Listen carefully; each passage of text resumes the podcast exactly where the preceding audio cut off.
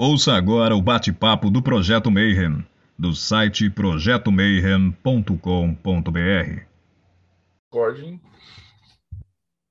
Bom dia para quem é de bom dia, mas hoje acho que não, né? Só boa noite para quem é da boa noite, porque você já leu Santa Muerte, aí você já está vindo aqui rapidamente achando que vai fazer um pacto de prosperidade e se fudeu porque não vai, porque isso não existe.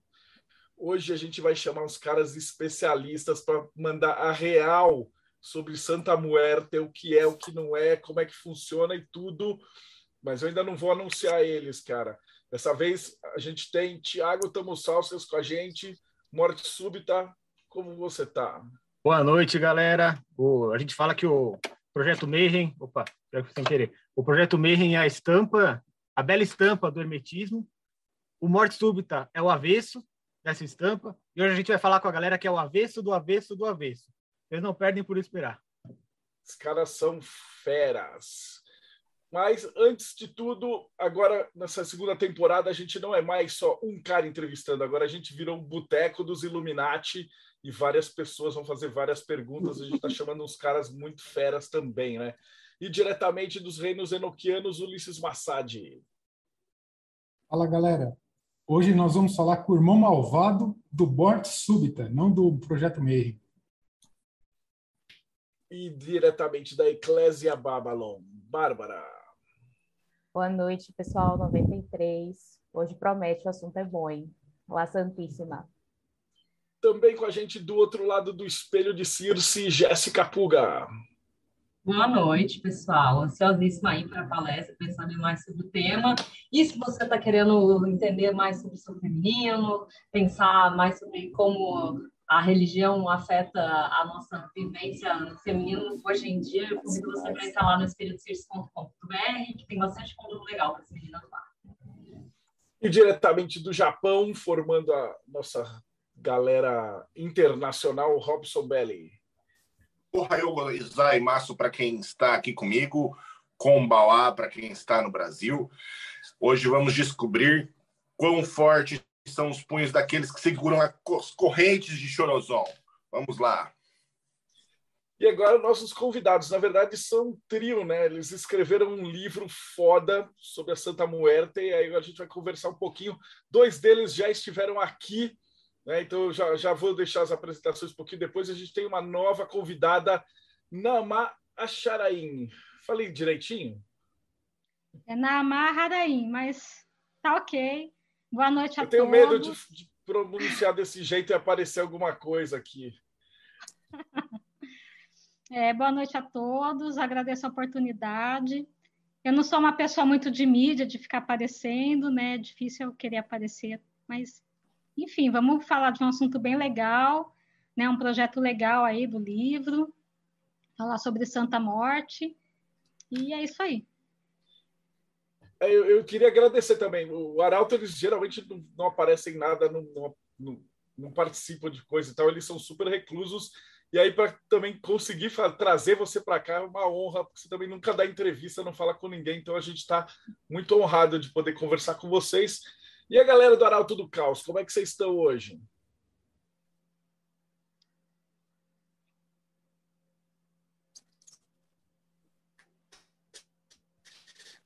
Salve! A gente está muito bem, muito animado. Nomes que influenciaram a gente desde o começo.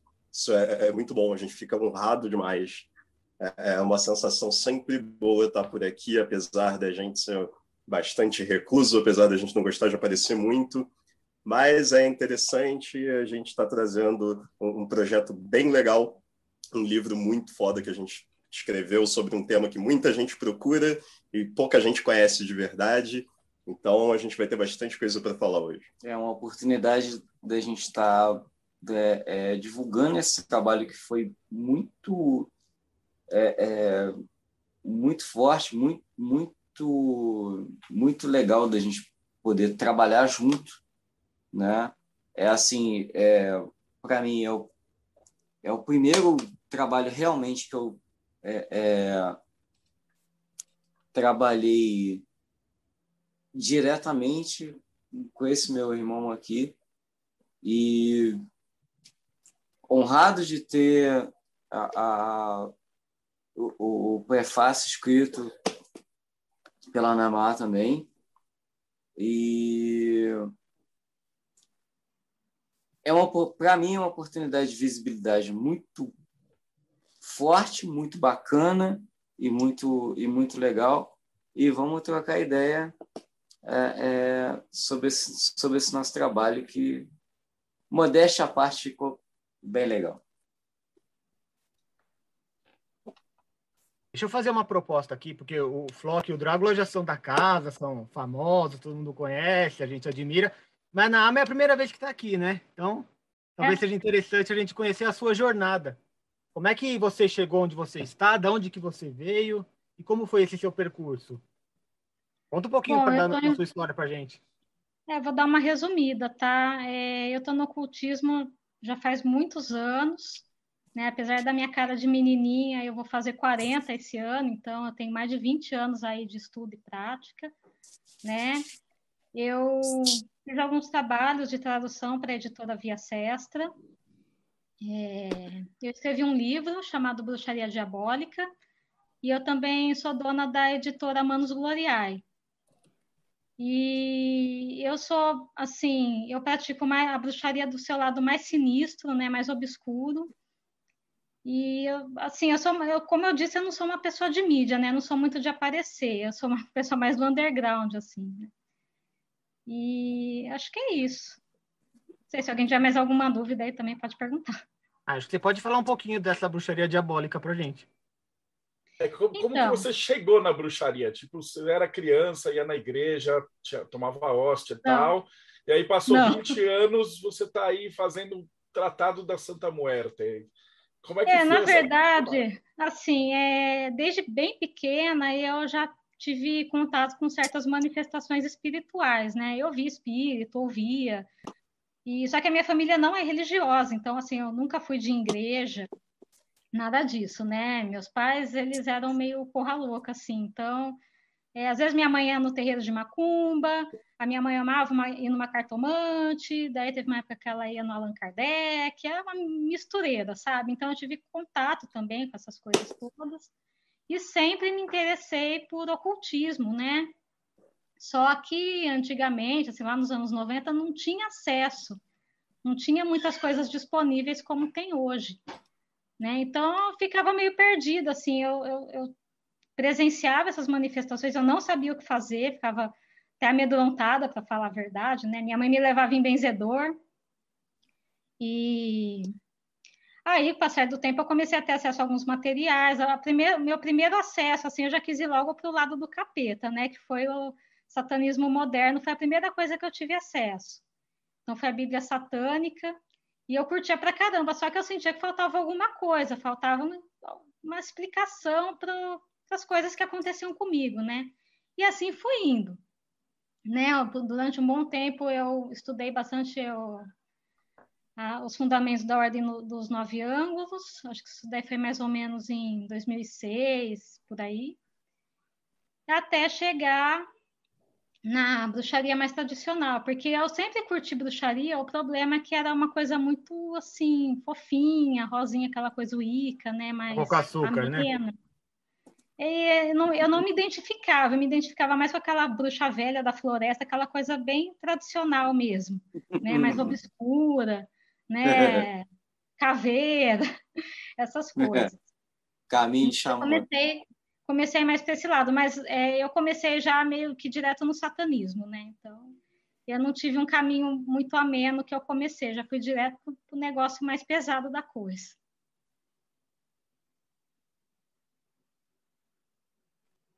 Então, acho que a gente já pode começar, que é a grande pergunta. Primeira de todas, né? Quem é a Santa Muerte? Como é que começa esse culto? Vocês podiam passar, acho que, a primeira mão, explicando assim, porque a galera fica com aquele medão, né? E falar ah, Santa Muerte, aí os caras já se cagam de medo e tal. Então, dá uma pincelada assim, quem, quem é Santa Muerte? Então, uh, você tem essa questão muito profunda no ser humano, que é a morte, é o desencarne. Isso é presente em todas as religiões, em todas as culturas, todas as mitologias, existe a manifestação da morte. Isso é, é um fato, é um fato da vida. E o ser humano está sempre buscando explicações para isso. Antropomorfizar um fato, um, algo natural, é, é, é uma forma de você buscar a compreensão sobre ele. Então a Santa Morte surge daí. Ela é derivada de um culto pagão, né, de um culto indígena mexicano, das tribos que, que habitavam a região. E você vem tendo um desenvolvimento cultural daquele caldeirão de culturas que é a América Latina, até você chegar na figura da ceifadora que a gente conhece hoje. Essa figura antropomórfica da Santa Morte nada mais é do que uma forma do homem tentar justificar esse evento natural. Então, muita gente tem medo por causa da simbologia, de certa forma, bem sinistra, bem macabra e tal, mas ela não é uma santa maligna, não é algo negativo, igual as pessoas tendem a pensar. Dentro dos cultos mexicanos, inclusive, ela é bem associada com a igreja Igreja Católica, elas tiveram uma relação conturbada com o cristianismo. Até porque é, é, é a, a, a, a imagética e que eu, que eu, que eu pesquisei para fazer, para fazer as ilustrações, a, a imagética da, da, da Santa Morte, ela tem essa tendência sinistra de ser é, uma santa com uma cara de caveira. Isso meio que dá um, um, um, um dá um, dá um, dá um medo, dá um temor a quem, a quem se aproxima. Mas no, no sentido de, do culto em si, a gente percebe que a coisa é completamente diferente. Então, você tem a, a formação dessa entidade que transcende esse fato de tentar ser só uma explicação para um ato natural e acaba virando literalmente uma entidade, uma santa, um objeto de devoção de um povo. E, e não se limita ao povo mexicano, como eu falei, algo que transcende todas as culturas, e acaba virando, dentro daquele contexto social e psicológico, também uma forma de, de esperança, de, de mudar o olhar sobre a vida, sobre a existência. Posso fazer uma pergunta? Fica à vontade. É, vamos lá. É, você comentou a respeito de, é, de um ceifador, né? É, esse é um aspecto que eu vejo ele como que vem da cultura mais europeia, correto? Até a gente tem um arcano do tarô, do tarô que é a carta da morte, que ela tem lá a morte representando como um ceifador. E a outra, por que que é o aspecto feminino aqui no México, né, e não masculino? De santa e não de santo. Então, uh, para a primeira parte da pergunta, por que da figura do ceifador? Inclusive, é, é, é um, do, um dos pontos que eu toco no livro a figura do ceifador não vem só da, da, da questão europeia, mas você tem contextos sociológicos que associam a, a, a colheita e a religião, a, o ato da ceifa com a espiritualidade. Você tem isso quando você, por exemplo, tem a transição de povos nômades para povos fixos da terra. Então, a figura do ceifador entra muito forte nesse sentido. Então, você tem uma simbologia de colheita, é, é algo simbólico. E você tem outros arquétipos que influenciaram nisso também. O, o arquétipo que mais influenciou Santa Morte, já entrando na segunda parte da pergunta, que é o porquê da figura feminina no México, ela deriva da deusa Mictlán, que era uma das deusas do, dos astecas e dos maias ali, daquela região das tribos indígenas, que era justamente a responsável pelos ossos. E não era uma deusa maligna, ela era simplesmente a deusa dos ossos. Ela ajuda a construir a humanidade. Quetzalcoatl recolhe os ossos dela para criar o ser humano na, na era do quinto sol dentro da mitologia indígena. Então, você tem uma transição cultural e histórica, inclusive é explicada no livro todos, todos esses pormenores, dessa deusa sendo vista pelos indígenas como a responsável tanto pela criação do ser humano quanto pelo desencarne dele, porque da mesma forma que o criador da humanidade, o Deus que criou a humanidade, pegou os ossos que pertenciam a ela para criar o ser humano, quando o ser humano desencarna, é essa deusa que recolhe os ossos de volta. Ela pega de volta o que é dela. Então, dentro do contexto mexicano, você tem uma associação muito grande da figura feminina por causa dessa deusa. Quando os colonizadores europeus chegaram na, na América Latina, foi muito fácil a associação da figura do ceifador do imaginário medieval que é a, a, a, carta do Arcano 13, que possui toda aquela simbologia europeia medieval, uhum. facilmente foi incorporada à figura de Mictlan, a figura dessa deusa. Então você teve essa, essa associação ao arquétipo feminino por causa do, do, vamos dizer assim, dos antecedentes mitológicos do culto da Santa Morte. E Isso tudo está dentro essa, do, do, do, antecedente. E aí rolou, rolou essa sincretização desses conceitos. Não. E como Você é que foi a... Desculpa. Pode falar. Pode falar, pode falar, pode falar. Não, eu quero entender como é que o catolicismo entrou nessa dança. Como é que esse culto nativo... Porque tem uma influência católica, vocês falaram, né? Quando, como é que Sim. foi essa, essa junção e quando é que houve essa separação, se é que houve? Que hoje parece que é uma coisa que nada católica, né? Ou continua sendo... Sim, sim, exatamente, exatamente. É que é essa gente? Essa é uma questão um detalhe. Eu quero saber também quando foi. A partir de quando você tem uma figura da Santa Morte bem estabelecida, como a gente conhece hoje? Então, o catolicismo entra nessa dança quando ele vem junto com os colonos espanhóis. O catolicismo é trazido para a América Latina pelos colonos espanhóis. Então, você tem toda a relação sociológica entre os jesuítas, os religiosos que queriam catequizar os índios. Você não tem uma data exata da, da, incorporação, da formação da figura. Foi um processo. Não teve um dia que a figura surgiu. Foi um processo de associação.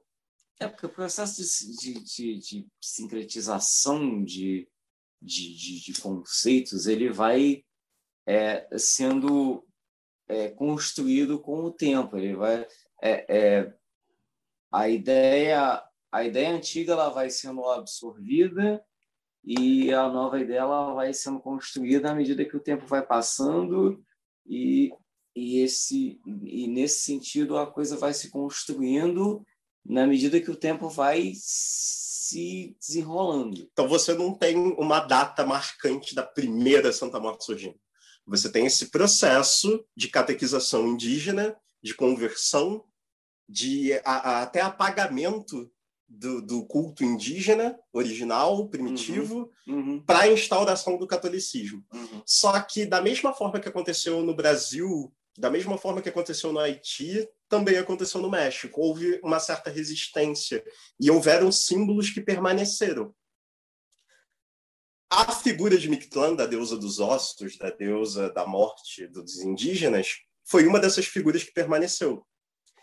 Tanto que é interessante que eles passaram inicialmente não a associar a figura do ceifador, mas a, figura de Nossa Senhora de Guadalupe. Você tem representações de Santa Morte que é nada menos do que a Nossa Senhora de Guadalupe, só que com um rosto de caveira. Então eles foram incorporando os símbolos católicos, mas não foram deixando as crenças essenciais deles de lado. Aquilo foi entrando numa mistura como eu falei, foi virando um caldeirão de cultura ali. Foi, foi, foi misturando, foi miscigenando. Até você chegar no que a gente conhece hoje. Então, foi, foi ocorrendo esse processo. E o catolicismo entrou nessa dança através dos colonizadores, entrou muito forte. Todo o, o pensamento da morte como algo negativo sofreu uma certa resistência, porque essa deusa não era uma deusa negativa, era uma deusa benéfica. Mas você teve essa convivência problemática, que se tornou muito problemática, porque o culto à Santa Morte é um culto de devoção popular. Ele não é um culto hermético, não é um culto fechado, ele é um culto popular. ou seja, a Igreja Católica não tem controle sobre esse culto. Qualquer um pode adorar a Santa Morte desde que o faça de forma sincera e honesta. Você não precisa ser iniciado, você não precisa ser sacerdote, você não tem uma iniciação dentro do culto. Então é uma coisa que se difunde muito rápido. E pela figura da morte ser uma figura muito, um tanto sedutora, é, é mistérico, é, é, algo atrativo para as pessoas, é atraente, é, é, desperta curiosidade natural, isso se espalha igual fogo em palheiro. Isso. Começou, só um né? isso começou a, a sair de um certo controle da Igreja Católica, porque considera-se no culto que a Santa Morte seja uma figura amoral. Ela não é imoral, ela não é ruim, mas ela não é moralista, ela não é dotada de moral. Então você não tem um dogmatismo que te diz o, que fazer de forma normativa, de forma manualística, como a Igreja Católica faz. Isso fez com que a figura da santa e, consequentemente, seu culto saísse do, do, controle, do escopo da Igreja Católica. Isso passou a incomodar muito, especialmente o cardeal Ravazzi, que é um dos homens mais influentes dentro da Igreja Católica e é um cardeal mexicano. Então, respondendo a sua pergunta sobre a cisão da Santa Morte com a Igreja Católica, isso ocorre, se eu não me engano, foi em 2012 ou 2013, a data exata está no meu Nossa, livro. Bem recente, né? Quando o Papa Francisco entra em negociações políticas dentro da politicagem em tese, que é um homem, como eu falei, muito influente dentro da igreja. Ele exigiu do Papa que uma das primeiras medidas dele como papado oficial da Igreja Católica fosse a excomunhão da Santa Morte. Então, isso ocorre realmente muito recentemente. O, Papa Francisco foi o responsável pela excomunhão da figura da Santa Morte como sendo algo profano. Eu, eu tenho até as citações dele descritas no livro, eu não vou lembrar a fala dele de cabeça, mas ele cita que não é religião, é algo travestido de religião, porque Jesus uhum. celebra a vida e você adorar a morte é contraditório com o cristianismo. Então, ele usa esse argumento para convencer o Papa Francisco. E o Papa Francisco cede a essa certa pressão que o Ravazzi fez e oficialmente excomunga a santa. Aí você tem a cisão do culto com o cristianismo. É interessante porque Papa Francisco é argentino, então eu te garanto que o culto a San Morte, a figura masculina, não é tão alienígena assim à cultura do próprio povo dele. Então você tem aí uma certa questão curiosa. É, é, você percebe que a excomunhão de Santa Morte foi 100% pautada em politicagem católica. Exato. Exato. É, é, e, e, e complementando, é, historiograficamente falando, quando, é, quando os, os, conquistadores, os espanhóis, chegaram é, é, no Novo Mundo, você tem que levar em consideração que eles estavam saindo é, da Idade Média. E o que, que a gente tem na Idade Média? A gente tem a, a, a peste negra, e a representação da morte durante a Idade Média era uma coisa muito premente. Então, quando eles chegam e eles têm o, o, o, o, o contato com essa cultura e que tem um outro, um outro entendimento da morte, aí gera aí gera dois elementos dois elementos que para mim é, é, se tornam é, é, meio contraditórios ou meio diametralmente opostos, que é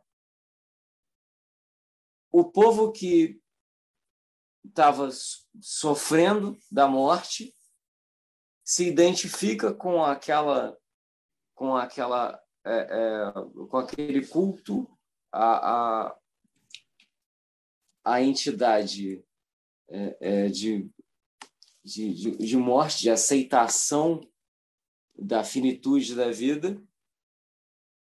E, por outro lado, tem aqueles que renegam completamente. E aí isso corrobora com essa fala recente. Então a gente tem esse a gente tem essa essa situação que ela vem sendo remoída e mastigada de tempos em tempos em tempos em tempos até chegar ao ponto de que hoje é, é o culto foi proscrito, excomungado, né? Então é, tem toda uma historiografia que a gente tem que que a gente tem que levar em consideração a partir daí.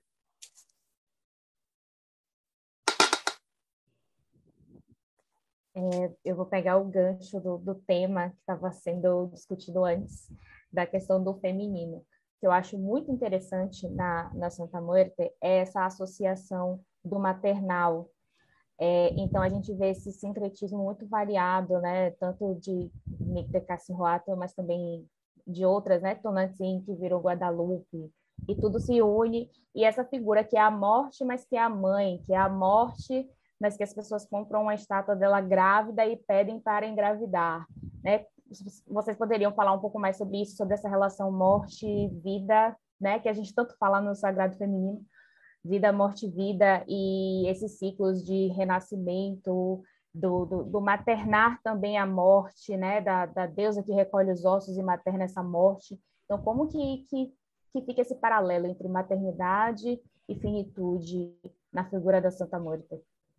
É, Para muitas pessoas pode parecer como sendo algo muito contraditório a deusa da vida e a deusa da morte serem a mesma.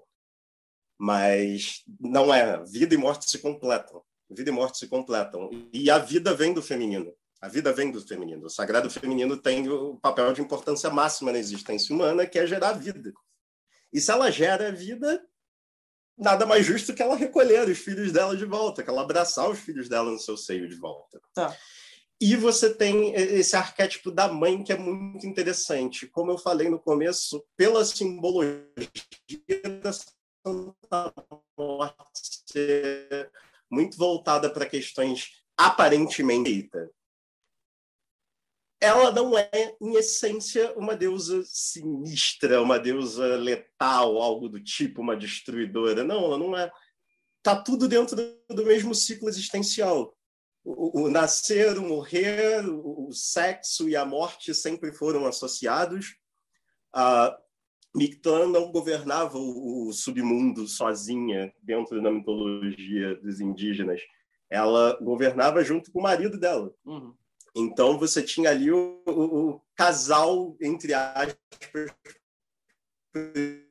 primordial, que gerou a humanidade. E eram os mesmos responsáveis por recolhê-lo. Então você tem muito associação, tem várias ordens, vários autores, vários estudos que fazem essa associação entre o próprio orgasmo e a morte, a pequena morte, então, são aspectos que sempre tiveram conectados. Ah, petit marron. A, a, a questão do, do desencarne sempre teve muito conectada com o feminino, justamente por o feminino ser o responsável por começar a vida. Como o feminino é, é o que começa o ciclo, ele também é o que encerra. Então, você tem uma figura de uma ceifadora no feminino, você tem um arquétipo feminino. É, ela é responsável pelos dois maiores pontos da vida, sabe? Então é, é assim que a gente enxerga esse paralelo dentro do próprio culto. Não é algo maligno. E não sendo algo maligno e tendo sido alguém responsável pela criação, ela também é responsável pela proteção dos filhos. Ela protege a criação dela. Então ela é responsável pela proteção do ser humano. Então você tem uh, muitas pessoas que trabalham especialmente em serviços muito perigosos, como policiais, uh, médicos, uh, socorristas, que pedem auxílio à Santa Morte. Bombeiro. Bombeiros, etc. Pedem auxílio à Santa Morte, justamente por esse caráter maternal dela ter sido a que gerou, então ela também é a que mantém. E é muito interessante que várias, várias orações encerram pedindo com que não seja minha hora agora, mas se for que a minha morte seja pelo menos boa sabe? Que seja uma morte pelas mãos da mãe e abraçado para o seio da mãe que ela é. Não é algo brutal, não é algo violento, não é uma deusa voltada à guerra como Marte, Ares e outros semelhantes aspectos masculinos. Então você tem esse paralelo bem legal assim associado ao feminino. A figura feminina é, é de muita importância dentro do culto a Santa Marta.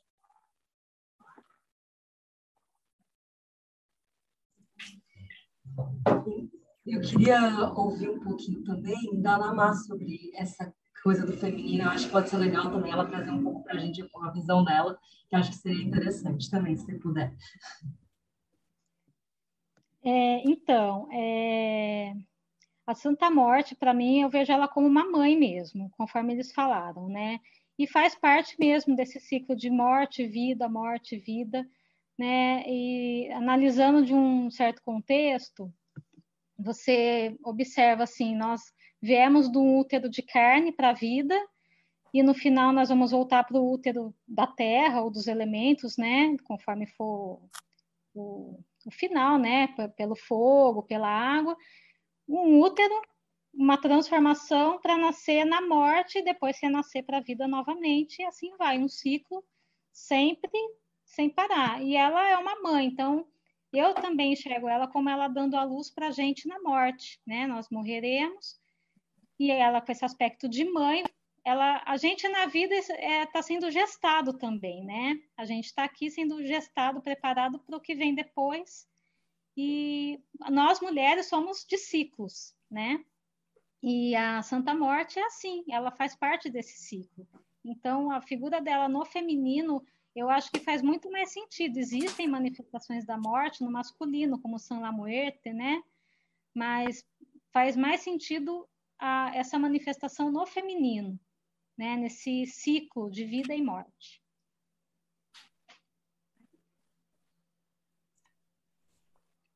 Eu vou só comentar alguma um ponto que eu achei interessante, né? Você tinha comentado a respeito do cristianismo, dessa questão com o Papa Francisco e esses assuntos. É, eu fiquei surpreso porque, é, apesar da, da igreja pregar a vida, essas coisas todas, ao você entrar em qualquer igreja, a primeira coisa que você vê é se deparar com a imagem de Cristo morto, né? E, e na visão da igreja, a ideia é que Cristo morreu para salvar o, a humanidade, né? Então, vai muito parecido com o que você propõe da ideia de morte e vida da Santa Morte. E, e, com a minha cabeça maçônica, né, a gente começa a pensar, eu fiz aqui uma série de associações, né? A gente pensa já na árvore da vida, o Marcelo talvez tenha viajado nessa mesma coisa, né? A gente tem ali aquela questão do, do arcano da morte ligando a, o caminho é, de Netzah a Tiferet, que seria mais ou menos o caminho do companheiro da maçonaria com o mestre, que ele também passa pela morte. Então, uma série de simbologias foi passando aqui pela minha cabeça. Né? Mas interessante isso. Até só comentei porque eu estou aqui viajando, vocês estão falando, eu ia fazer uma pergunta, a resposta foi dada, e eu fiquei viajando aqui, falei, puxa, mas tem a simbologia, tem a simbologia do trigo morrendo para nascer, germinar uma nova planta, então tem uma série de, de relações de, de morte e vida com os símbolos que nós estamos falando aqui.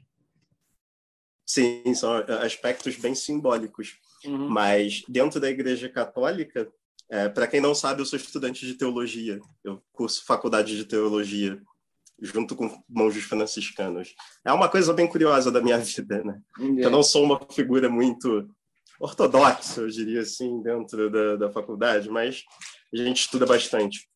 E para a teologia cristã, é, é curioso porque, apesar da figura de Cristo morto, eles não interpretam como a morte sendo algo efetivo para Cristo. Eles dizem que Cristo de, derrotou a morte na cruz. Então ele não morreu de fato, ele transcendeu. Então eles veem essa questão da, da observância de uma figura antropomórfica da morte como sendo algo completamente herético, justamente por causa da quebra dessa dessa questão da transcendência de Cristo ao morrer. Ele não morreu verdadeiramente, ele transcendeu o, o, humano, ele se tornou Cristo. Né? Ele deixou de ser Jesus e se tornou Cristo na cruz. E, então eles não enxergam dessa forma como Cristo morto, apenas. Sabe? É, é só uma curiosidade teológica que você uhum. falou e me lembrou aqui.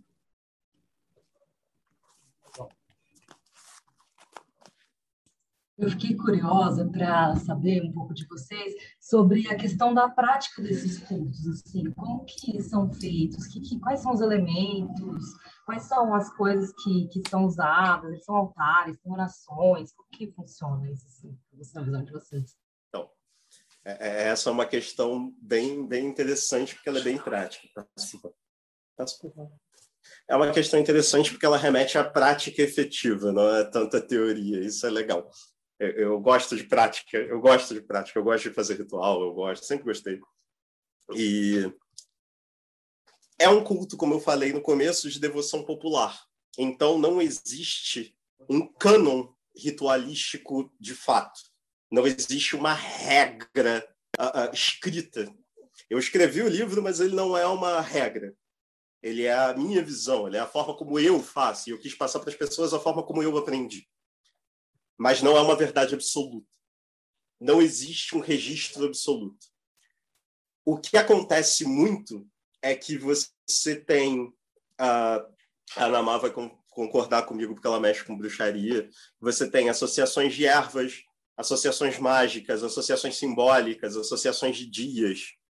Então você tem pô, o dia de Marte é um dia de fazer rito para Santa Morte destruir os outros. O dia de Vênus é o dia para você pedir para ela trazer o seu amor. Você teve muita muita intrusão do próprio paganismo, vamos dizer assim, moderno, do, próprio esoterismo moderno dentro do culto. E sendo uma devoção popular, o que você precisa basicamente para cultuar é um altar.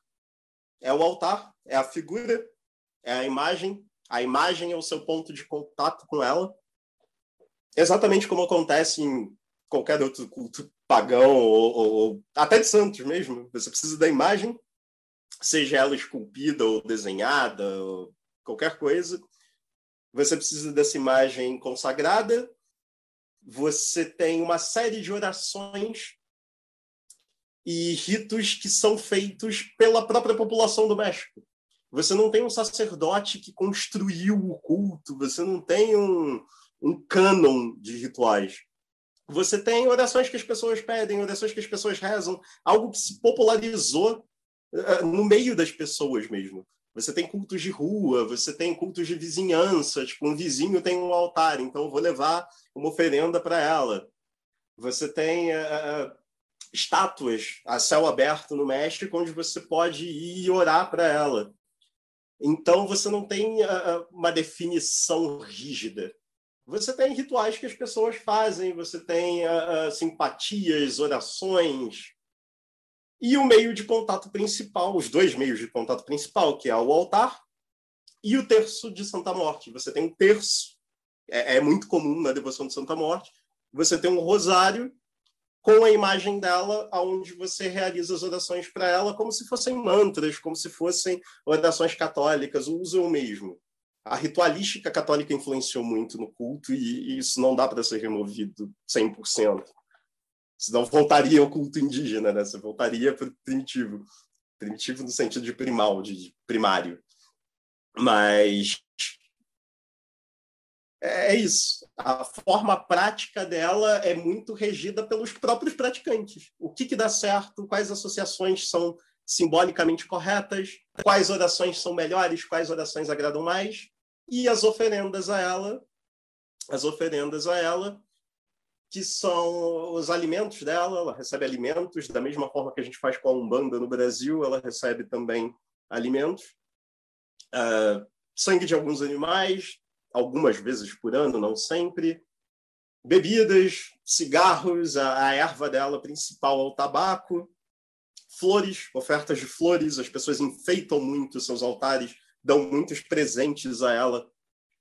Às vezes, quando você consegue uma, uma graça da santa, é muito comum entre os praticantes ofertar a ela um símbolo dessa graça. Por exemplo, é muito comum no México e, e até em alguns cultos do Brasil se eu pedir, por exemplo, para ganhar um carro, eu dar uma miniatura de um carro para a santa e botar no altar ali no pezinho dela. Então, são aspectos que tornam o culto até mais dinâmico. Ele se desenvolve com a prática, com os praticantes. Ele não é algo tão rígido, tão duro, ele não tem uma, um dogmatismo, diríamos assim. ele é um culto popular. Então, quem cria ele são os praticantes. É, não, tem uma, não tem uma ordem secreta e, e organizada para ser para fazer o culto e tal. É um culto popular. E sendo um culto, sendo um culto popular, está é, tá aberto a qualquer um que queira chegar. E, e, e no aspecto de no aspecto de mãe, como já foi como a gente já, já definiu aqui, é, a mãe abraça seus filhos. Então, se alguém chega é, é, com um pedido é, é, verdadeiramente do, do coração, obviamente a mãe vai chegar e vai ouvir aquele pedido. Exatamente.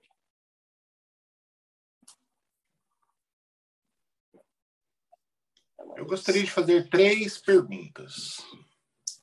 Diga lá. A primeira é quando isso chega no Brasil? Quando mais ou menos isso chega no Brasil e com Ô, quem? Robson, você cortou a Bárbara, porque eu estou ligado aqui que ela vai Ah, fazer uma perdão. pergunta importante. Perdão. Porque eles estavam falando do culto, mas como eles, o arauto do caos, né? Mas está faltando a É, eu ia pedir para a comentar um pouco e eu vou emendar uma outra pergunta também. Como que vocês veem, os três, as misturas que começaram a acontecer, principalmente agora que está começando a ficar mais forte aqui no Brasil, a galera começando a, a relacionar muito com outras entidades, né? Porque o, o culto, a prática da- da- do culto a Santa Mônica tem esse pé, né? No- na matriz africana, e a galera começou a fazer esse sincretismo, principalmente com Dona Rosa Caveira. Como que vocês veem isso? E a Anamá também comentar um pouquinho da prática dela. Bom, vou falar um pouquinho da minha prática, tá? É, o culto de Santa Muerte, é, ele tem dois caminhos, né? É, a maior parte da população do México é, cultua ela dentro da estrutura devocional católica. Então, tem procissão, tem toda aquela coisa que a gente já sabe, né? E também tem o caminho do culto dela dentro da feitiçaria, que é o que eu pratico. Então, assim, é que, ne- é que nem o, o Damian já falou, né?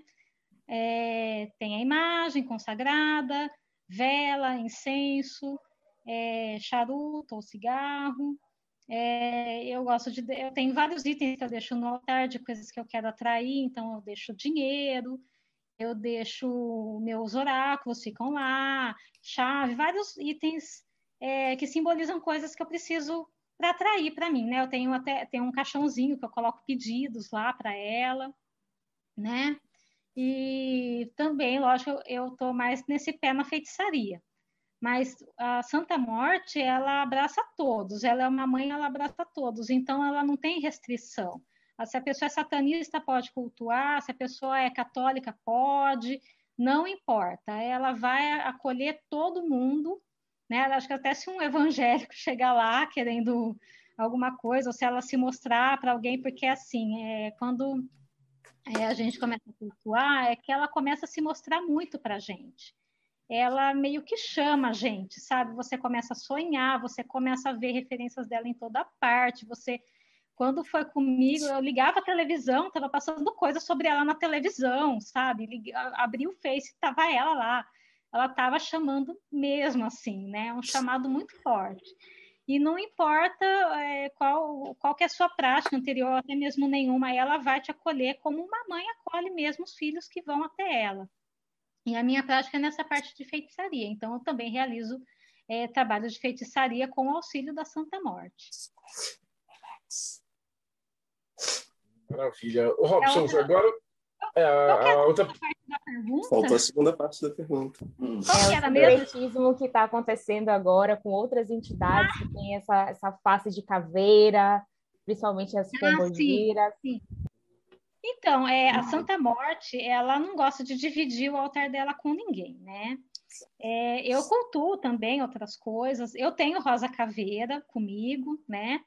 E eu, eu não costumo misturar as duas, apesar de muitas semelhanças entre ela e Rosa Caveira, elas têm muitas semelhanças, né? Mas elas não são a mesma, porque a Santa Morte ela não foi uma pessoa encarnada, né? Ela é uma manifestação da morte. Rosa Caveira foi uma pessoa que viveu em terra e hoje é um espírito divinizado, né? Mas é, agora misturar tudo, eu, eu não sei como que esse pessoal faz, né? Não há problema a pessoa cultuar tanta morte, cultuar outras coisas, agora fazer o ritual junto ali, eu, eu não sei, eu não posso dizer porque eu não faço isso, eu não, eu não vi ninguém fazendo isso ainda, de misturar mesmo, sabe? Mas, sei lá, cara, eu acho que não é muito legal dependendo, mas só vai poder dizer quem mistura, né? Eu não misturo. Eu cultuo várias, vários espíritos, várias entidades, mas cada um no seu cantinho, cada um no seu quadrado. Fantástico. Cadê o Robson agora? Ele estava perguntando de como é que chegou no Brasil. Ô, Robson, desculpa, é que a gente fica empolgado, porque vocês vão falando e tá mega interessante, daí a galera vai, vai passando por cima. Pode ir, Robson. Perdão, né? Não, não, tinha visto a, que ela tinha erguido a mão antes, mas meu, minha pergunta é essa: quando isso chega no Brasil, né, com quem? Se tem algum momento que isso é registrado na chegada? Você mencionou da que são três pontos, tá? Que eu quero colocar. Eu já vou pôr os três. É, você mencionou da questão da representação da. Você pediu um carro, você vai lá põe um carrinho no altar, né? Isso é bem representativo nos cultos andinos, com o culto do equeco também, né? Eles usam umas coisas chamadas alacitas, que eles penduram no equeco. Quando eles querem fazer um pedido, eles colocam. Eu quero pedir um carro. Então ele vai lá, compra um carrinho e pendura no equeco para pedir esse carrinho, né? fora a oferenda do tabaco, esse tipo de coisa que é bem comum aqui nas Américas. E aí a gente, último ponto, é, sendo um culto popular, o que seria uma distorção desse culto? Se é assim tão amplo, né? E se isso já está ocorrendo aqui no Brasil de alguma maneira ou não? As minhas perguntas eram essas. É, a sua última pergunta até se conecta com a anterior, que eu ia completar o meu raciocínio, então acho que eu vou começar por ela, que é justamente da distorção do culto popular que, que acontece? Santa Morte não gosta de dividir espaço. Ela é, vamos por assim, respeitosamente falando, é uma entidade ciumenta. Ela não gosta de dividir espaço. Então, você colocar elementos de outras divindades, você colocar outros sistemas, você colocar outras formas de magia junto, outras divindades, junto com Santa Morte, é, é, é uma receita de desastre, é um desastre desenhado, é uma distorção completa.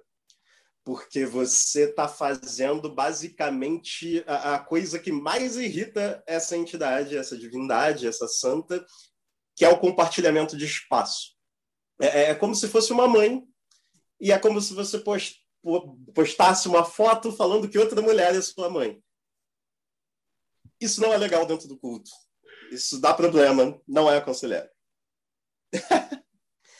no mesmo espaço. É bom frisar isso. Não é que você não possa cultuar outras divindades ou trabalhar com outras figuras maternais, mas dividir o altar no mesmo ritual, fazer um pedido a ela e fazer um pedido a outra entidade no mesmo rito, não é legal, é uma distorção e dá problema. E a gente vê muito isso acontecendo, especialmente agora que o culto está se popularizando mais no Brasil a gente vê muito isso acontecendo. Eu tenho visto recentemente, nas últimas semanas, muita gente em grupos de magia do caos, especificamente.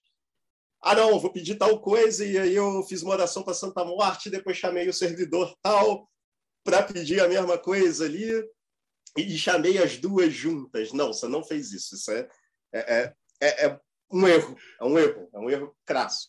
O menino ficou olhando para a parede babando, mas é. enfim é, é algo que você não faz. Então, existem certas regras que são. Uh, elas não são regras uh, escritas, mas elas são regras inconscientes no culto, sabe? Aquilo está enraizado no culto. Você sabe como aquilo funciona, você sabe que aquilo é errado e você sabe que você não pode fazer aquilo. Isso é, é largamente difundido. Você tem tradições orais que te apontam o caminho certo, você tem folhetos, guias, dentro da circulação entre o próprio povo mexicano. Se você for no, templo, num local de adoração, as pessoas vão te instruir a fazer o certo. Então, por mais que seja um, um rito popular, que seja um culto popular, que seja aberto que dê espaço para bastante coisa, para bastante adaptação, para bastante uh, oportunidade de você trazer aquilo de forma séria para a sua realidade, isso tem que ser feito de uma forma séria, de uma forma coerente. Não é porque o culto é popular que ele pode perder a coerência. E eu acho que as pessoas, especialmente nos dias atuais, esquecem bastante disso. Elas estão perdendo a coerência, a, a lógica básica do culto, sabe? Do que, que é uma oferenda, de como fazer uma oferenda, de que você tem que saber o básico para oferecer algo para uma entidade, que você tem que estudar a entidade antes. E eu nem estou entrando no mérito iniciático, hermético ou algo assim formal. Eu estou falando só de lógica mesmo. Assim, você sabe que é errado. Botar sal no altar de Santa Morte é errado. E tem um porquê disso. E as pessoas que cultuam ela falam o porquê disso. E te instruem a não fazer. Então, se você fizer, a responsabilidade do erro é unicamente sua. Sabe? As pessoas se perdem um pouco nisso. Quanto à data que foi trazido para o Brasil, novamente, eu não tenho uma data exata. Não tenho uma data exata, foi no dia tal para te trazer. Foi um processo o culto passou a ser muito divulgado, especialmente com as polêmicas católicas. As polêmicas católicas uh, ajudaram a difundir o culto, né? Porque quando, quanto mais gente falando sobre, maior a propaganda. E não existe propaganda ruim. Então, quanto mais a igreja batia na santa, mais o culto se difundia e isso passou a ser difundido para vários outros países. A gente tem uh, relatos de culto aí, tanto da figura masculina do São da Morte na Argentina, quanto no Chile, norte do Brasil, trazido por pessoas que vieram dos Estados Unidos, que conheciam o culto, por pessoas do México, que vieram para o Brasil, ou às vezes um mexicano que estava nos Estados Unidos e difundiu o culto lá, e um americano que conhecia vinha para cá e trazia com ele. Então, é, é, tudo um processo histórico. Você não tem datas marcadas, datas marcantes. Você tem processos que ocorrem de forma até natural. Basicamente, então, começou a se espalhar isso conforme a Igreja Católica tentou abafar, dando tapas em cima, na verdade, atiçou a chama. Foi isso. Assim, a é. grosso modo. De certa forma, sim a, a polêmica católica sempre faz isso. Fez isso com a bruxaria, fez isso com o paganismo. Quanto mais o catolicismo ofende as práticas pagãs, mais popular se torna. Então, é, só, é, é só lembrar do, do Dan Brown. Acho que é o, é, o Dan Brown com Illuminati. Quanto mais ele falava de Illuminati, criava teorias conspiratórias, mais a coisa, mais, mais o papo era falado. Mais que eu, eu, tenho um comentário também que você falou das práticas doidas e tal, de magia do caos, mas eu já vi gente acionando a Santa Muerte, entre aspas, como se fosse um servidor, né? Então, tipo, batendo uma punheta para Santa Muerte, e obviamente que deu ruim, né? Nossa! Claramente dá ruim. Nossa. Claramente dá ruim. Nossa, receita para o desastre. É, a pergunta que eu tenho aqui do Eric é, é, se vocês podiam falar um pouquinho mais do Dia dos Mortos, é, se se é uma festividade dele, se ela abarcou esse dia. É... Primeiro, assim, é, para quem é leigo e está assistindo aqui pela primeira vez, falar o que, que é esse Dia dos Mortos e qual é a relação da Santa Muerte com ele. É a celebração do. Ah, você tem várias datas festivas para Santa Morte, desde da, da, das sincretizações indígenas. Então, você tem gente que comemora, por exemplo, no dia 13 de junho, você tem pessoas que comemoram no dia 2 de novembro, que é o, o, o Dia dos Mortos. É, é o, o Dia dos Mortos foi estabelecido pela Igreja Católica. Que é o que a gente entende como o Dia de Finados. É, o Dia de Finados. Isso foi trazido pela Igreja Católica. Só que, novamente, sendo um culto aderido pela população, quando a população começou a adentrar muito na igreja, eles acabaram adotando a data. E já que é o dia de finado, já que é o dia dos mortos, por que não também ser o dia dela? Então, foi um, um sincretismo recente que aconteceu. Nem todo mundo comemora no dia 2 de novembro com a data cristã de finados. Tem pessoas que comemoram antes, no dia 13 de junho. Mas isso vai de culto para culto. Não existe um certo e errado ali. Existem contextos. As pessoas partem de contextos. Ah, não, eu quero comemorar no dia da data original da deusa de. Então, vou comemorar no dia 13 de junho. E você tem pessoas que comemoram na data festiva do catolicismo do dia de finados. E você tem comemorações imensas que ocorrem no dia de finados, porque a população realmente aderiu a isso de forma ferrenha. Então você passou a ter procissões, festas, as pessoas distribuem doces, comidas, Uhum. enfeitam os cemitérios com flores. E que vira realmente uma festa. Vira uma festa, É, não é algo, ah, uma comemoração sinistra ou fúnebre, igual o catolicismo tenta até hoje dar. Ou triste. É o triste, como Ou o triste. catolicismo tenta tornar a data uma data solene, né? uma data pesada, triste e tal.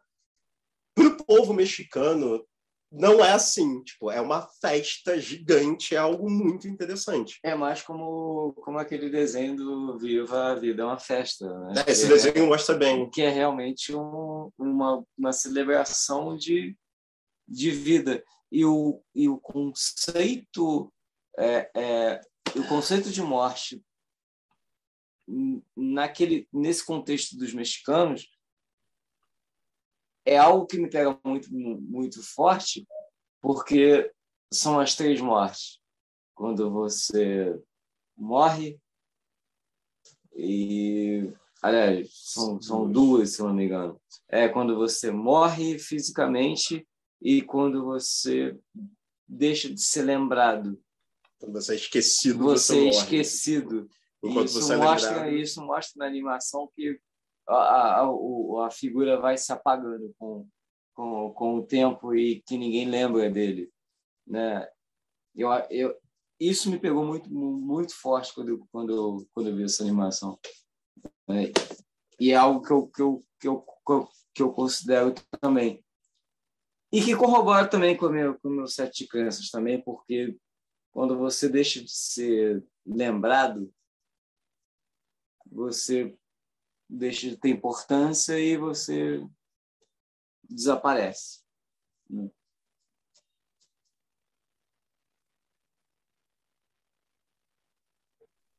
Deixa eu jogar uma pergunta um pouco diferente aí. Aí vocês escolhem qual dos três é mais interessante para responder. Fiquem à vontade para dividir aí com- entre vocês.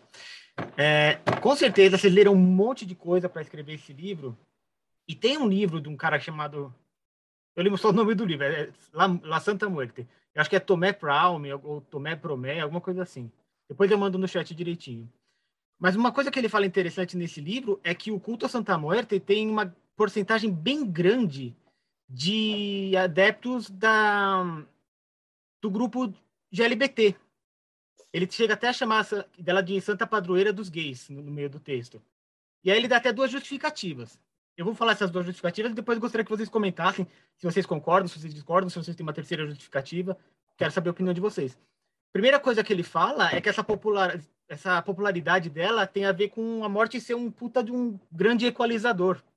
Independente de quem você é agora, de qual é o seu status, a gente vai morrer e vai ficar, vai voltar para a caixa, né? E o segundo é que a Santa Morte ela tem essa noção de que você aceitar a vida como ela é. Não adianta você fingir que a morte não existe. As coisas são como as coisas são. Ele dá essas duas razões. Vocês concordam com elas ou vocês dão uma terceira? Quero saber a opinião de vocês. Olha, é, é, deixa eu falar um pouco, depois se a Namar quiser completar, e, e o Flock também, sem É. problemas. É. Mas o, o que eu ia dizer é que eu concordo em grande parte, em grande parte, vamos dizer assim.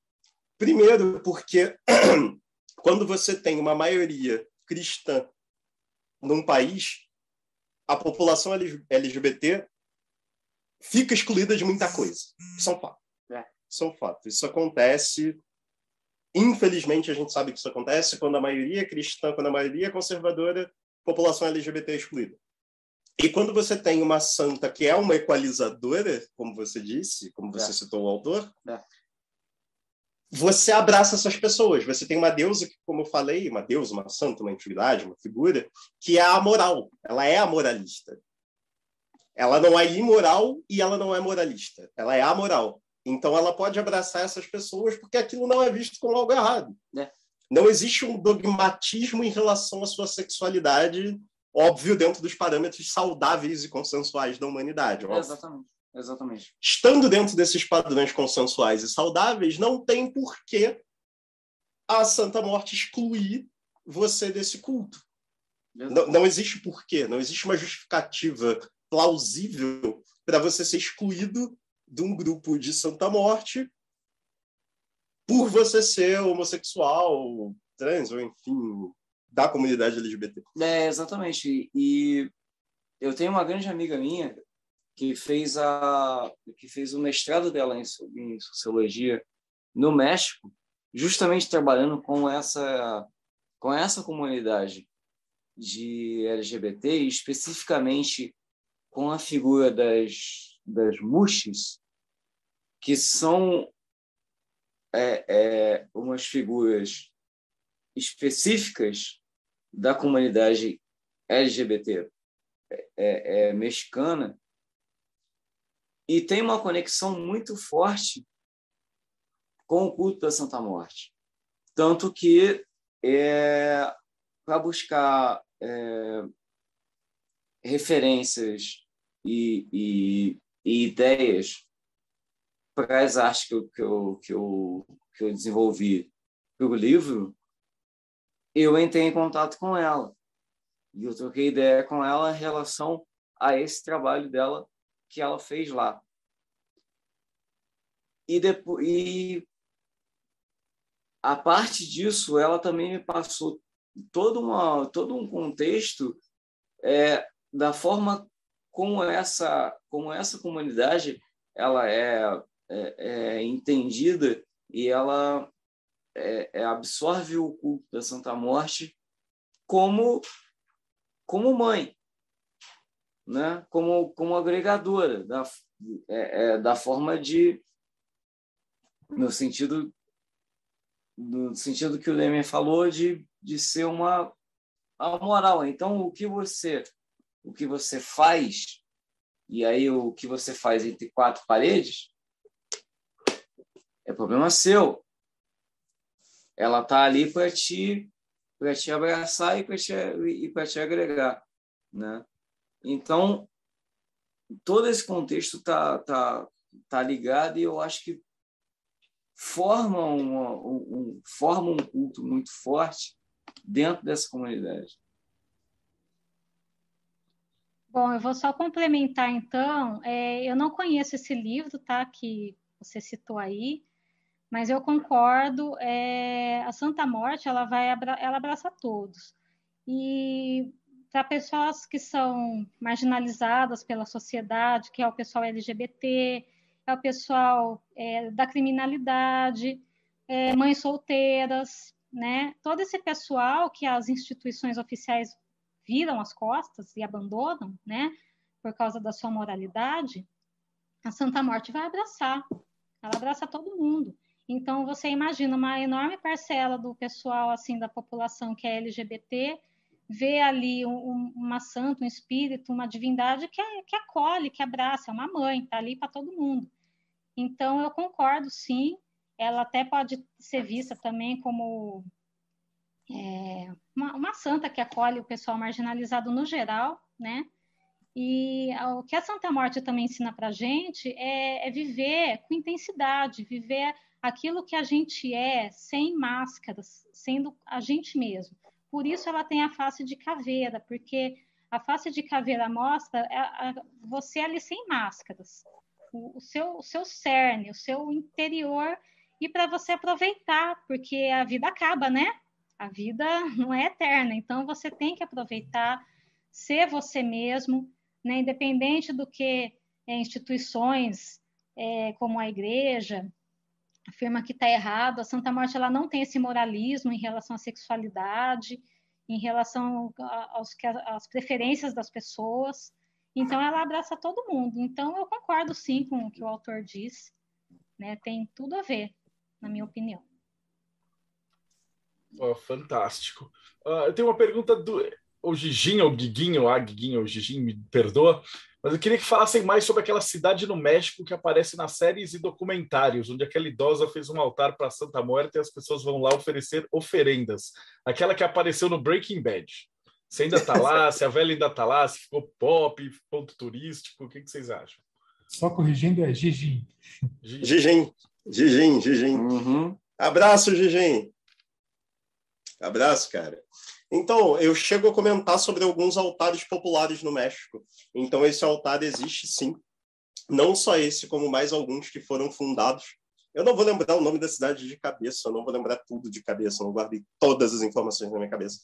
Mas é, eu coloquei no livro algumas pesquisas que eu fiz exatamente sobre altares populares e a forma como o culto varia de um para outro. Isso é muito interessante porque não sendo algo dogmático e rígido, de um para outro você tem diferenças. Então você tem diferenças de orações, você tem diferença do tipo de coisa que é ofertada.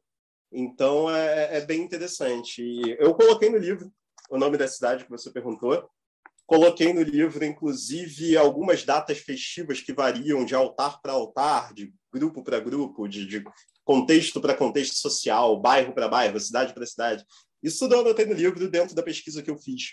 Eu não vou lembrar de cabeça agora, mas está lá a informação que você perguntou.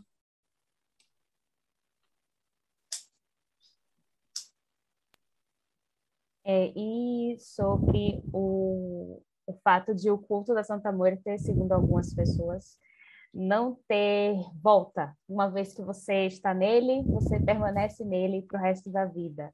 Qual que é a visão de vocês sobre isso? Como que funciona isso? Tanto na prática de vocês, quanto no, no, no que se diz na, na vivência e na literatura, de maneira geral.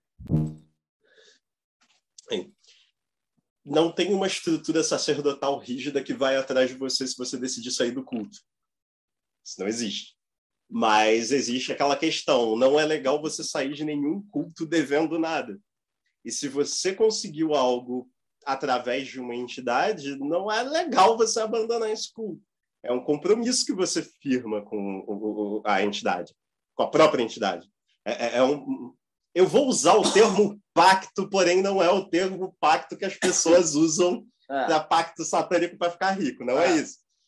É, é, é um, é um juramento, né? é um juramento. Você se compromete a isso. É um comprometimento. É, me... é... é um comprometimento. É, é melhor que pacto. É melhor do que pacto. Então você firma um compromisso com ela.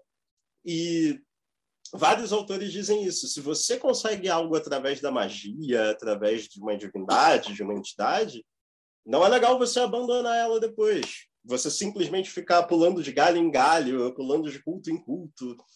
Isso é uma coisa que, que surge muito com a modernidade, mas não é visto com bons olhos.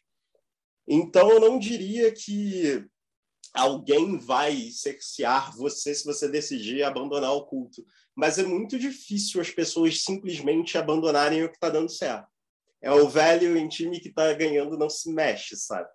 Normalmente as pessoas podem até por questões da própria vida, questões sociais, não poder ter um altar em casa, porque, sei lá, teve filho e o filho vai derrubar a estátua ou por não conseguir, sei lá, questões financeiras, eu não posso fazer uma oferenda tão grande quanto eu fazia.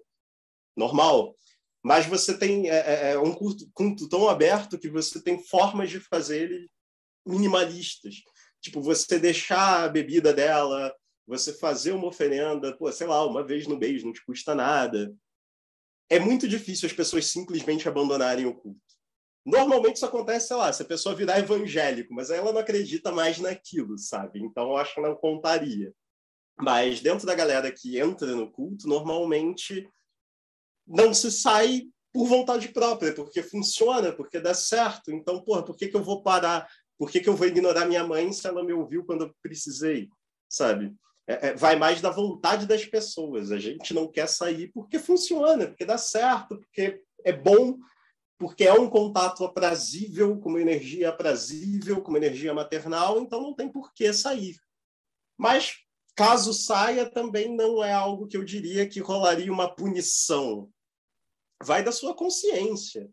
Tipo, ser um ingrato de deixar aquilo de lado. Então, eu acho muito difícil as pessoas simplesmente abandonarem por vontade própria. Isso é algo mais da, da, dos cultos modernos, da magia moderna, onde as pessoas não firmam um compromisso com uma entidade. Eles não firmam um acordo com uma entidade. Eles simplesmente saem pulando de galho em galho para ver como eles podem tornar aquilo mais rentável para eles. É a questão do lucro pessoal. E, e não é um culto voltado para lucro pessoal. Ele acontece, ele é. Você não pode fugir da morte e nem do nascimento, sabe? Você nasceu sem querer e você vai morrer do mesmo jeito. Então é algo que normalmente as pessoas levam para a né? vida. Normalmente os praticantes levam para a vida justamente por causa disso.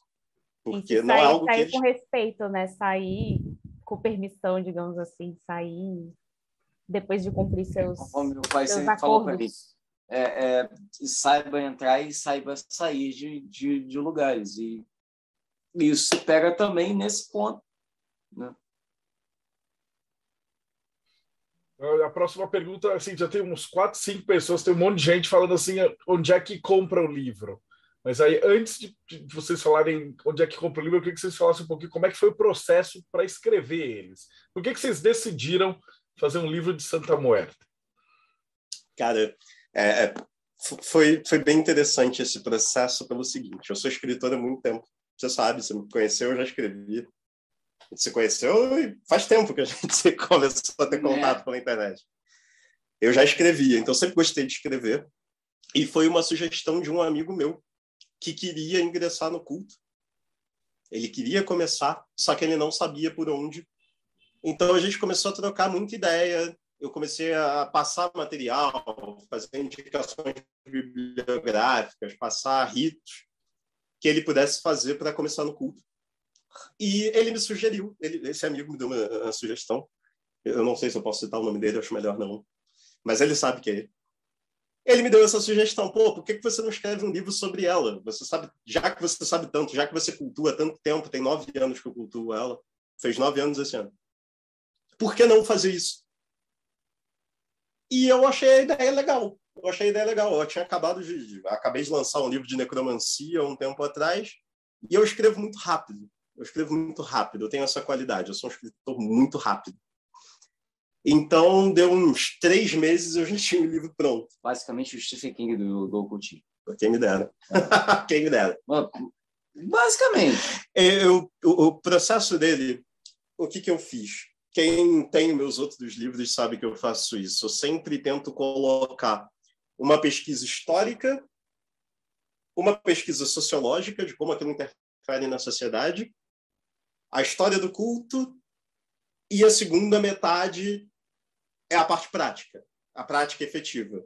É a consagração de elementos, é os elementos usados no altar, os instrumentos que você vai precisar, as oferendas que você pode, as oferendas que você não pode. Essa parte final simplesmente veio com a minha prática pessoal, é a forma que eu faço, tanto que eu sempre falo, não é uma verdade absoluta, é um guia do que deu certo para mim. Mas não é uma verdade absoluta para ninguém. Tem pessoas que vão discordar do que vão ler ali, natural. Mas a primeira parte foi interessante porque nos meus primeiros semestres de teologia, nos três primeiros semestres, eu tive uma matéria chamada justamente Teologia da América Latina. E dentro de Teologia da América Latina, que eu inclusive tive aulas com o Frei Ludovico, que é uma das figuras mais crânio que tem dentro da teologia no Brasil. Eu tive esse prazer de estudar com ele. Ele passou muito do, dos materiais e bibliografias e filmes e vídeos justamente desse contato entre jesuítas e primeiros colonos espanhóis com os povos indígenas da América espanhola em geral. Então eu já tinha esse material histórico guardado na minha gaveta. Então, para fazer essa, essa primeira metade do livro, fazendo essa abordagem histórica, né? Aliás, o primeiro terço do livro, que é a, a, a, abordagem histórica, o segundo é uma abordagem mais psicológica e sociológica, e o terceiro é a parte prática. Essa primeira parte histórica, eu tinha muito material de referência guardado dos meus primeiros semestres estudando teologia. Então foi uma revisitação às minhas aulas com um professor que eu adorava. Então foi, foi até um negócio prazeroso de fazer, de relembrar das aulas, relembrar dos trabalhos, das conversas com ele. Ele sabia que eu era ocultista e ele se amarrava, achava sensacional. Então foi, foi um processo bem legal. Foi bem legal.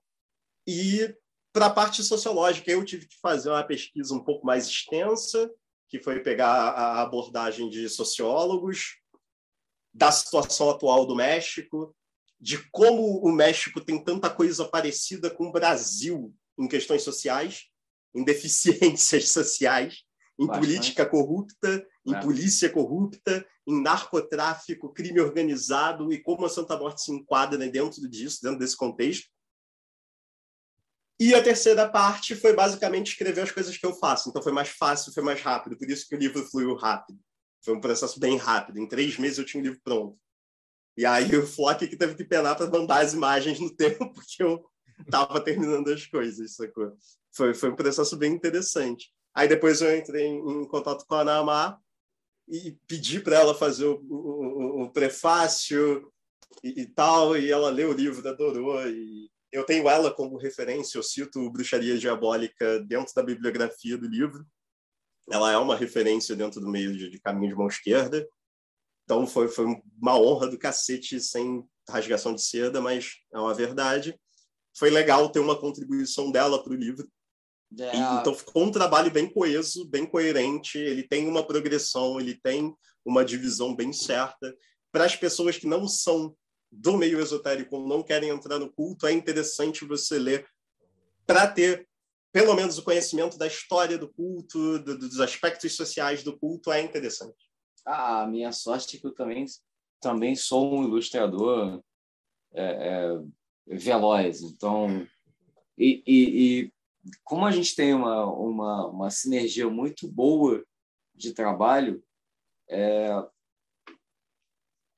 a ideia que ele me a ideia que ele me passa eu consigo colocar no papel muito é, é, é, celebre, muito muito rapidamente. É, a gente tem uma e, e, e amizade e o, de 10 anos. E, né? o, e o contrário, e o contrário também é, é verdadeiro. Às vezes eu tenho uma arte e ele consegue, sei lá, botar um conto ou botar, ou botar um artigo em cima da, da, da arte que eu tenho. Então a gente tem a gente tem essa simetria muito essa simetria, essa sinergia muito muito forte entre nós. É, é, nós, eu, eu brinco que nós somos a tempestade perfeita, enquanto que ele ele pensa, produz e, e escreve, eu consigo jogar no papel a, a, ideia que ele teve, né? Então a gente é a, a, a tempestade perfeita do do sistema. Agora falta a pergunta mais importante, que é onde que a gente compra o livro, né? Tá, o pessoal falando aqui está jogando dinheiro na tela do computador, mas não está acontecendo nada. Como é que a gente compra o livro?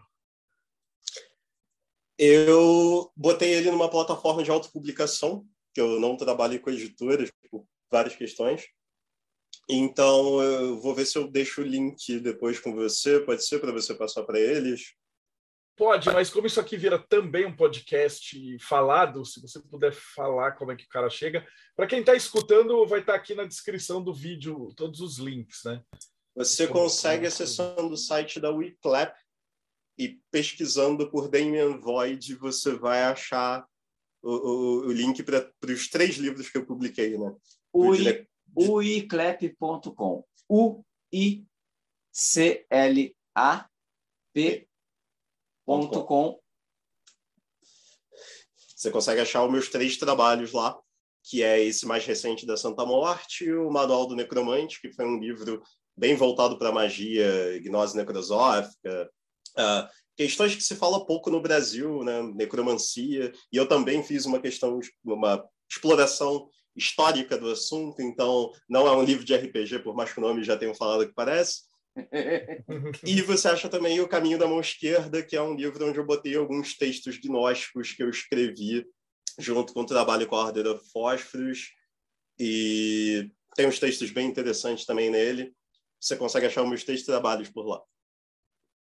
Oh, fantástico. Ô, Namá, também você tem uma editora, né? Então, como é que a gente acha você? E, na verdade, eu queria depois te convidar para vir de novo, só para você falar da editora, separado desse assunto, que acho que seria fantástico. A gente entrevistou o pessoal da Sestra, uh, várias outras editoras que estão publicando material de mão esquerda e tal, e acho que seria legal, tipo, um episódio só dedicado para a tua editora. Mas como é que a gente te acha? E fala também como é que a gente acha o seu livro, porque eu dei uma procurada aqui e ainda não achei. Então, é, a minha editora você acha no Facebook e no Instagram. Infelizmente, ainda não fiz site. É, eu não sei fazer site, na verdade. Eu sou muito ruim com tecnologia, então eu não fiz ainda. Mas você digita na, no Instagram ou no Facebook Manos Gloria Editora, e aí tá lá a página, até no Google acho que aparece alguma coisa lá. Né? E aí os livros você pode adquirir diretamente comigo. Vou até mostrar aqui, ó, esse daqui é o Bruxaria Diabólica. Não dá para ver direito, eu acho. Esse é, esse é da minha autoria. Aí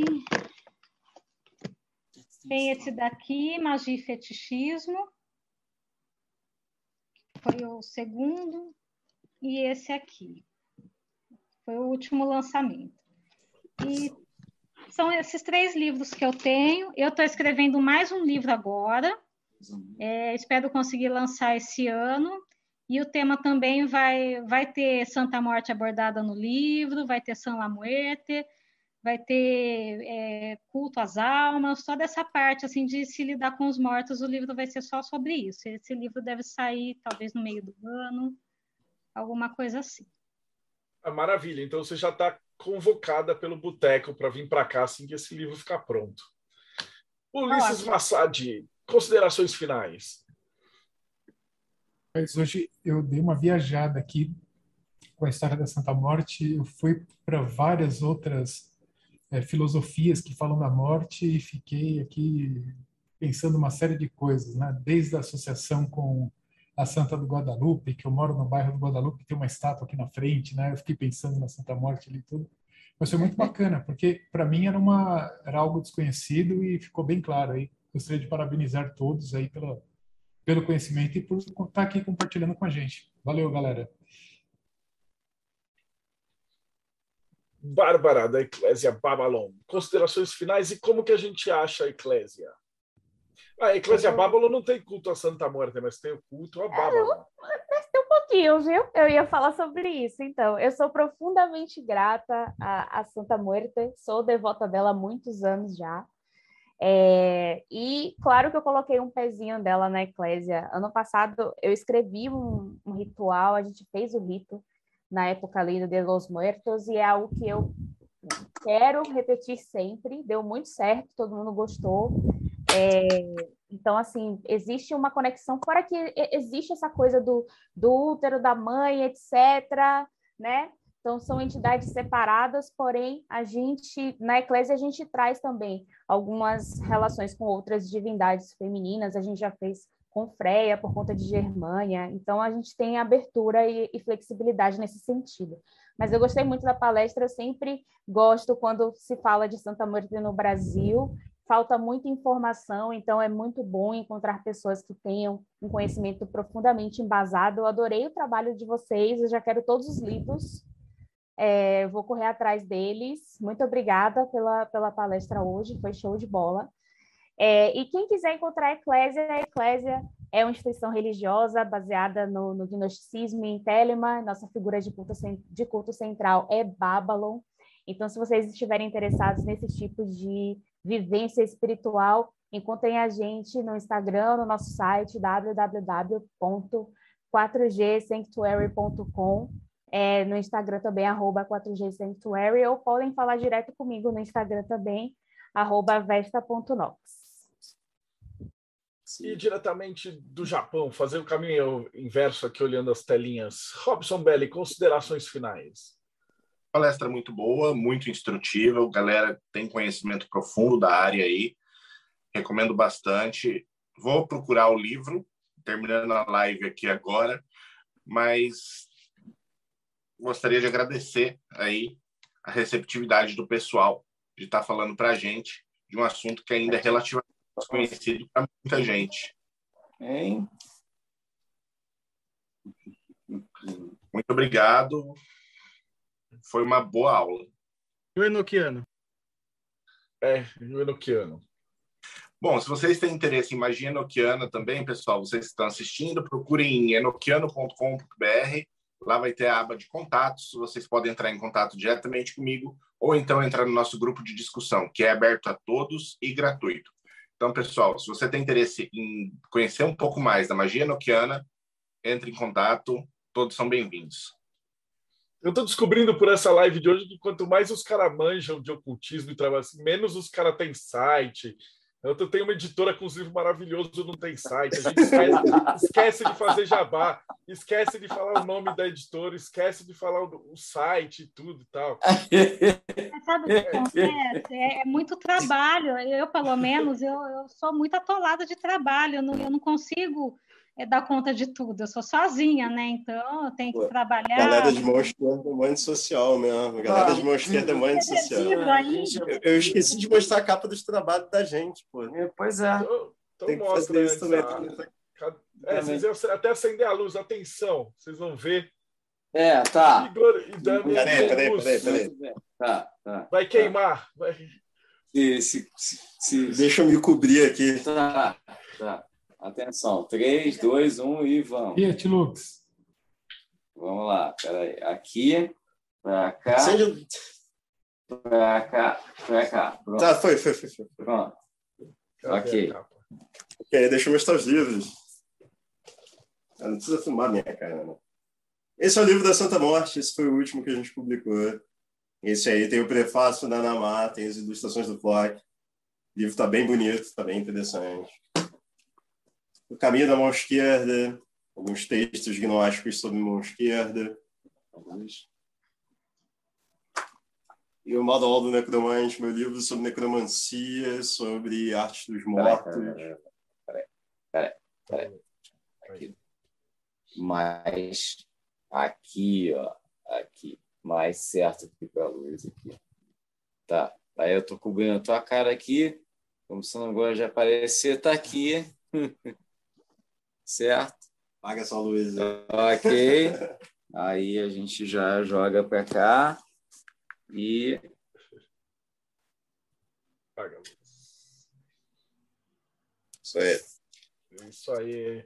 Jéssica Puga. Só um minutinho que ele vai acertar a luz aqui. Ali.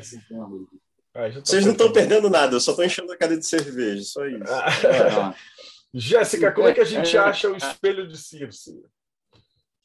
Olá, pessoal. O que é o espelho de Circe? Vou dizer. Gostei muito, muito da aula. Excelente. Eu adoro, eu sou suspeita para falar, porque eu adoro esse tipo de tradição, que são tradições de mães, tradições que englobam todo mundo, que o ser humano é diverso demais, então isso é muito maravilhoso, né? Ouvir vocês falarem sobre isso, gostei demais. Espelho de Circe, para quem tiver a fim de conhecer uma galera bem legal, bem maluca, assim, igual a gente, entra lá espelhodecirce.com.br. A gente faz um projeto que a gente chama de Menino Místico, com as mulheres, todo domingo à noite. Então, as meninas estão todas convidadas. Todo domingo não, uma vez a cada 15 dias, né? No próximo domingo a gente vai fazer. Mas mais informação no nosso Instagram também, pode seguir a gente lá, arroba Espírito Circe, que a gente também já coloca lá todos os links, deixa todos os avisos. Então, é mais fácil de encontrar a gente por lá. E, finalmente, Thiago Tomosauskas, do Morte Súbita, o irmão gêmeo bonzinho do Arauto do Caos. Mais ou menos, né? Então, pouca gente sabe, mas o nome Morte Súbita tem um pouco a ver com, com o que a gente conversou hoje. Porque lá atrás, 1996, quando a gente começou o site, a ideia o que era? Era fazer um grimório online, um livro das sombras coletivo, onde a gente colocara tudo que a gente estava estudando lá. Só que eram pessoas muito diferentes, né? Então a gente pensava assim, pô, qual vai ser o nome do site? Não pode ser Rei Satan só porque era satanista, ou, ou, qualquer outra coisa. Tem que ser uma coisa que, que atenda todo mundo, né? E aí a gente falou, pô, a única certeza da vida é a morte, né? A única coisa que todo mundo vai concorda aqui é que vai todo mundo dia vai bater as botas. Então ficou morte súbita mesmo. Inclusive, o primeiro artigo que foi para o ar foi sobre a peste negra. Ou se você for lá no Morte Súbita procurar peste negra, você, vai achar o primeiro artigo que saiu no, do Morte Súbita, também sobre a morte. Só que a dica que eu vou dar hoje para quem entrar lá, mortesúbita.net, dar uma pesquisada, faz o seguinte, coloca Celebrando o Dia dos Muertos. E você vai encontrar um texto que, vai, que inclusive, é um apêndice da versão da Bíblia Satânica do Templo de Satã, de São Paulo, que tem um, um ritual lá com a Santa Muerte. Eu convido vocês a, a visitarem e conhecerem também. Mas agora, quem não, não gosta de vestir paletó de madeira, quiser usar um hobby cerimonial, alguma coisa mais hermetista assim, como é que ele conhece o, o projeto Mayhem e como é que ele pode se juntar a isso? Bom, essa nova etapa agora do projeto Mayhem, a gente está tá se dedicando à revista do Hermetismo, que para variar eu deixei lá na sala. Uh, qual que é a ideia? Toda essa galera que vocês estão vendo, viram hoje, conheceram, está produzindo muito material. E, aliás, até vou fazer o convite aí para pro, os arautos, a Namá também, que vocês escrevem. A, a, gente não tinha como produzir. Às vezes o cara ia fazer um projeto acadêmico e falava assim, precisava referenciar um texto.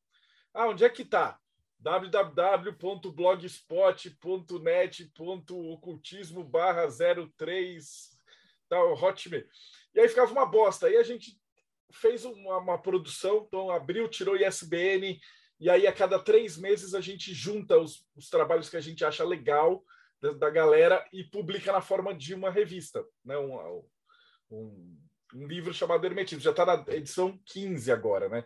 Então, se você curtiu, e a gente também faz esses bate-papos, tem grupo de Telegram, uma série de coisas. Então, se você curtiu, é projetomeio.com.br, o catarse.me barra TDC, e aí você pode participar lá com a galera, vir aqui fazer pergunta ao vivo, uh, que mais que a gente tenha? Pagar todo esse... A gente paga o Léo para editar o podcast, então e o que sobra a gente tem as, as ONGs que a nossa loja maçônica trabalha, então toda a grana no final das contas vai, vai ser bem direcionada. Arautos e Namar, eu queria agradecer de coração. Eu já conheci o trabalho de vocês, vocês já são velho de estrada, mas foi uma honra para a gente estar com vocês aqui hoje. E ficou faltando, eu falei dos livros e tal, mas como é que a gente acha vocês? Bom, a gente você consegue achar no arautodocaos.wordpress.com. Eu, eu sou ausente nas redes sociais, então você só consegue me achar pela área de e-mail. Você consegue achar meus trabalhos pelo WeClap. E eu tô, eu tô no Instagram com as, com as minhas artes, né? as minhas artes em, em, em, em papel, em pirografia, Uh, os meus trabalhos todos estão no meu Instagram, arroba Covil do Corvo. E vocês podem seguir, compartilhem, é, se interessarem em, em, em, produzir arte, podem trocar, podem trocar ideia, mandem DM, eu converso com vocês de boa. A gente trabalha de acordo com o que, eu, com o que vocês demandarem para a gente, sem problema nenhum.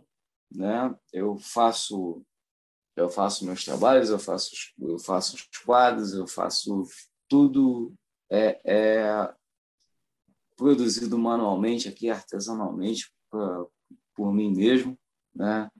E é isso. Arroba Covil do Corvo no Instagram e é ali que vocês me encontram. Bom, quanto a mim, encontra com a página da editora no Facebook, no Instagram, Manos Gloriar Editora. O Manos Gloriar é aquele AE junto, sabe? Do latim. E eu tenho meu perfil pessoal no Instagram, que é Namar Haraim, é só pôr esse nome lá que, que aparece. Eu também desenho, então lá eu posto minhas artes, meus desenhos, eu também faço escultura quando dá tempo. Né? Eu posto minhas feitiçaria lá também, então é, esses são esses canais aí que a pessoa pode me encontrar. Oh, maravilha, gente muito agradecido. Estamos honrados aqui com a presença de vocês. Vocês são convidados, então a gente grava de terça, quinta e sábado. Se vocês virem lá um tema que é legal, entra aqui com a gente e vocês participam do Boteco aqui. Obrigadão, Ulisses, Bárbara, Robson, Tiago e Jéssica e a galera e você que acompanhou a gente até agora. Então, não esquece também, dá like, segue o canal e a gente se vê aí no próximo Bate-Papo Mayhem.